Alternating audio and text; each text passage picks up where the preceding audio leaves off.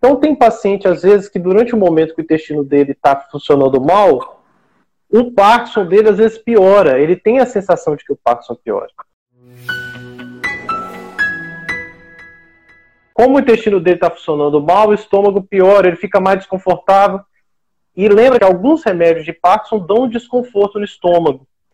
E aí você junta as duas coisas, o desconforto que o remédio pode causar, aquela sensação de azia, mais o desconforto causado pela constipação. Então, a constipação é um sintoma frequente, não é invenção da, de, é, de ideia do paciente, e você tem que tentar regularizar baseado na ideia de que isso facilitará a tomada das medicações e esse fluxo é, é, do movimento intestinal, tá certo?